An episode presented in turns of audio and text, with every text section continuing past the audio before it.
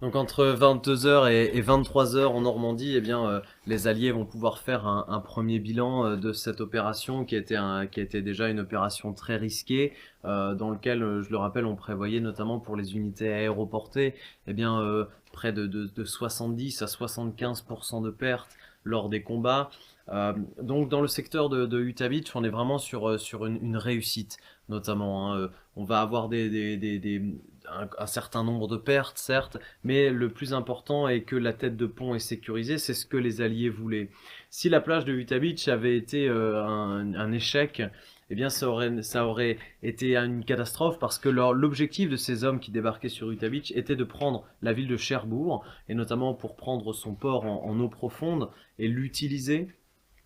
mais euh, bien tout ça, ce sera dans, la suite hein, des combats, à la, fin juin notamment. Pour cette première journée du 6 juin, la tête de pont est sécurisée. Les hommes qui ont débarqué sur Utah eh bien, ont réalisé leur jonction avec les hommes de la 101e. On a réussi à faire débarquer plus de 20 000 hommes sur la plage de Utah Beach en seulement 24 heures, ce qui est une chose vraiment très très importante et, et, et, vraiment, est vraiment une réussite. Ce qui ne va pas être le cas sur l'ensemble des, des cinq plages du débarquement. Si on prend par exemple la plage de Omaha Beach, hein, qui va euh, nécessiter beaucoup plus de temps à être prise, euh, et tout ça vient du fait notamment des bombardements euh, qui, qui, ont, qui, qui n'ont pas réussi sur, sur la plage de Omaha. En revanche, sur Utah Beach, eh bien, le débarquement est en train de bien se passer, les hommes rentrent à l'intérieur des terres, avancent dans les terres et vont pouvoir commencer à libérer les premiers villages un petit peu partout. On a parlé au cours de la journée de Sainte-Mère-Église, de Sainte-Marie-du-Mont, on va parler d'Angoville-au-Plein, et là on va pouvoir les, unités qui se trouvent sur ce secteur vont pouvoir eh bien,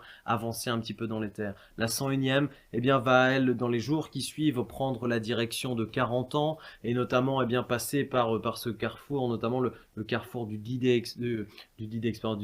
Corner, pardon, euh, là où se situe maintenant le musée, le D-Day Experience. Euh, et donc voilà, l'objectif pour la 101e de prendre la ville de 40 ans. L'objectif pour la 82e Airborne va être de couper la péninsule de Cotentin en deux et de prendre notamment le, Saint-Sauveur, le Vicomte, hein, et, de rejoindre l'autre côte pour enfermer ces unités allemandes au nord. La 4e division d'infanterie, elle, eh bien, euh, coupera, montera vers le nord et en, direction de Cherbourg notamment. Donc voilà, on a eh bien tout l'ensemble de ces unités qui viennent de débarquer, qui viennent de créer cette tête de pont. Maintenant, l'objectif pour ces hommes eh bien, va être de relier l'ensemble des plages du débarquement. Et ce qu'on attend par la suite, c'est la jonction notamment entre les hommes de Utah Beach et Omaha Beach qui aura lieu eh bien, euh, dans, euh, dans, les jours qui, vont suivre. Euh, dans tous les cas, eh bien voilà, donc pour cette, journée du 6 juin et ces 24 heures du jour le plus long, euh, on vous remercie de nous avoir suivis pour, ces 24 vidéos, pour cette journée la plus longue et, notamment eh bien, pour rendre un hommage et parler de ces hommes qui ont vécu dans cette journée leur premier combat pour certains, les moments les plus difficiles euh, et notamment pour cette population eh bien, normande également qui a commencé à vivre les, premiers moments de la libération. Euh, et, c'est ce moment charnière de la Seconde Guerre mondiale, le débarquement de Normandie. En cette soirée du 6 juin, lors du bilan s'impose, euh, qu'en est-il euh, des soldats allemands confrontés à cette rude journée qui a commencé quand même particulièrement tôt et qui les a très lourdement éprouvés? On peut considérer dans un premier temps qu'ils se sont relativement bien battus puisque le front n'a pas littéralement explosé. Mais pour autant, si on fait des comparaisons sur Utah avec ce qui s'est passé sur Omaha, la combativité des troupes allemandes a été quand même nettement moins importante. Le front a été littéralement défoncé euh, par euh, la conjonction des bombardements aériens et de la puissance navale, de la pression des blindés et des troupes.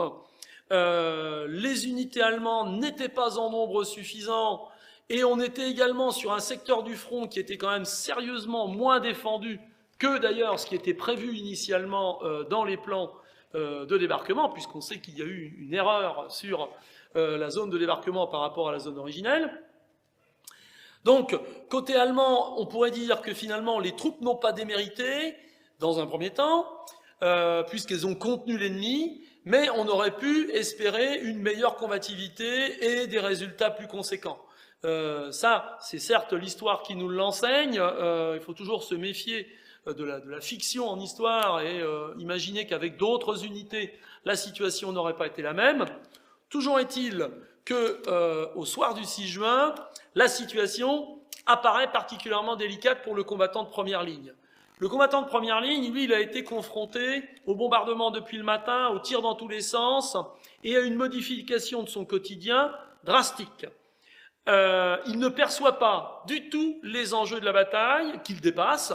euh, mais par contre, il a bien conscience qu'une partie de l'histoire est en, en, train de se jouer dans les marais autour de Sainte-Marie-du-Mont et sur les positions qu'il défendait au beau matin.